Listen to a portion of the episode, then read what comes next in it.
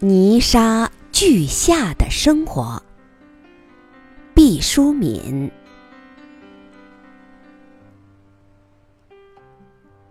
有年轻人问：“对生活，你有没有产生过厌倦的情绪？”说心里话，我是一个从本质上对生命持悲观态度的人，但对生活。基本上没产生过厌倦情绪，这好像是矛盾的两极，骨子里其实相通。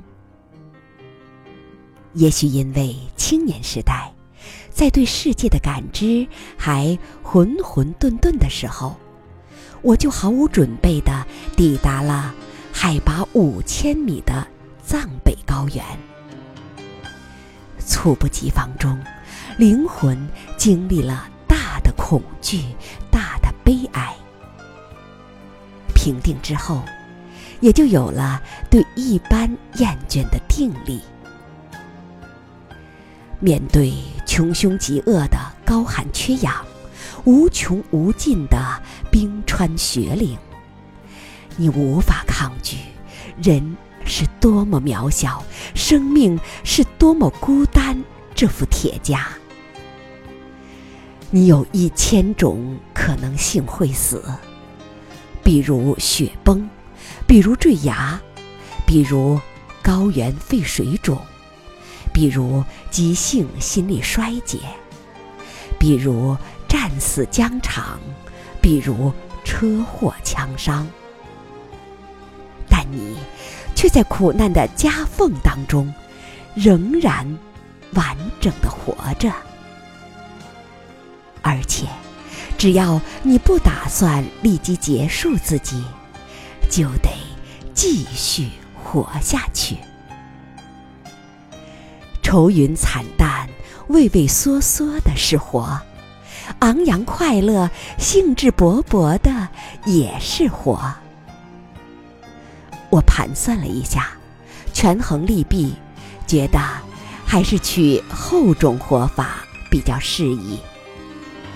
不单是自我感觉稍稍愉快，而且让他人，起码是父母，也较为安宁。就像得过了剧烈的水痘，对类似的疾病就有了抗体。从那以后。一般的颓丧就无法击倒我了。我明白，日常生活的核心其实是如何善待每人仅此一次的生命。如果你珍惜生命，就不必因为小的苦恼而厌倦生活。因为泥沙俱下，并不完美的生活。正是组成宝贵生命的原材料。他又问：“你对自己的才能有没有过怀疑或是绝望？”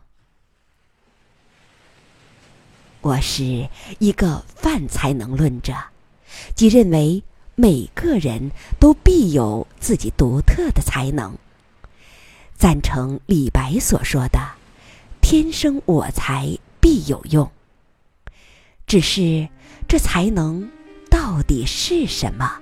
没人事先向我们交底，大家都蒙在鼓里。本人不一定清楚，家人朋友也未必明晰，全靠仔细寻找加上运气。有的人可能一下子就找到了。有的人费时一世一生，还有的人干脆终生在暗中摸索，不得所终。飞速发展的现代科技为我们提供了越来越多施展才能的领域，例如爱好音乐、爱好写作，都是比较传统的项目。热爱电脑、热爱基因工程，则是近若干年才开发出来的新领域。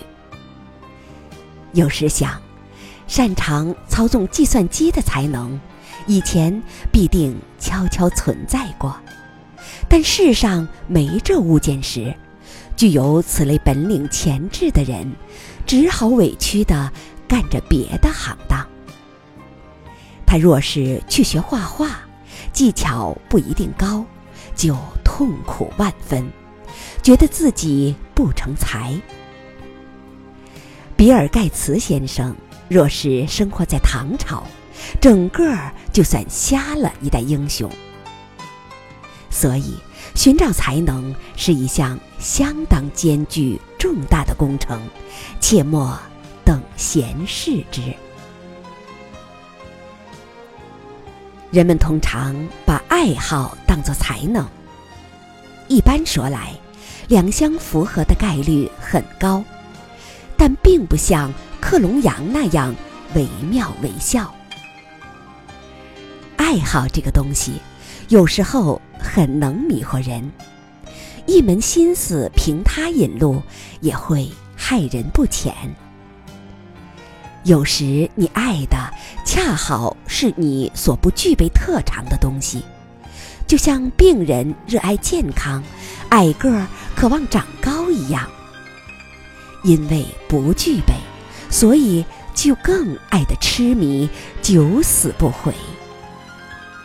我判断，人对自己的才能产生深度的怀疑以致绝望，多半产生于这种爱好不当的漩涡之中。因此，在大的怀疑和绝望之前，不妨先静下心来，冷静客观的。分析一下，考察一下自己的才能，真正投影于何方？评估关头，最好先安稳的睡一觉。半夜时分醒来，万籁俱寂时，摒弃世俗和金钱的阴影，纯粹从人的天性出发，充满快乐的想一想。为什么一定要强调充满快乐的去想呢？我以为，真正令才能充分发育的土壤，应该同时是我们分泌快乐的源泉。他的最后一个问题是：你是怎样度过人生的低潮期的？安静的等待。好好睡觉，像一只冬眠的熊。锻炼身体，坚信无论是承受更深的低潮，或是迎接高潮，好的体魄都用得着。和知心的朋友谈天，基本上不发牢骚，主要是回忆快乐的时光。多读书，看一些传记。一来增长知识，顺带还可瞧瞧别人倒霉的时候是怎么挺过去的。趁机做家务，把平时忙碌顾不上的活儿都抓紧此时干完。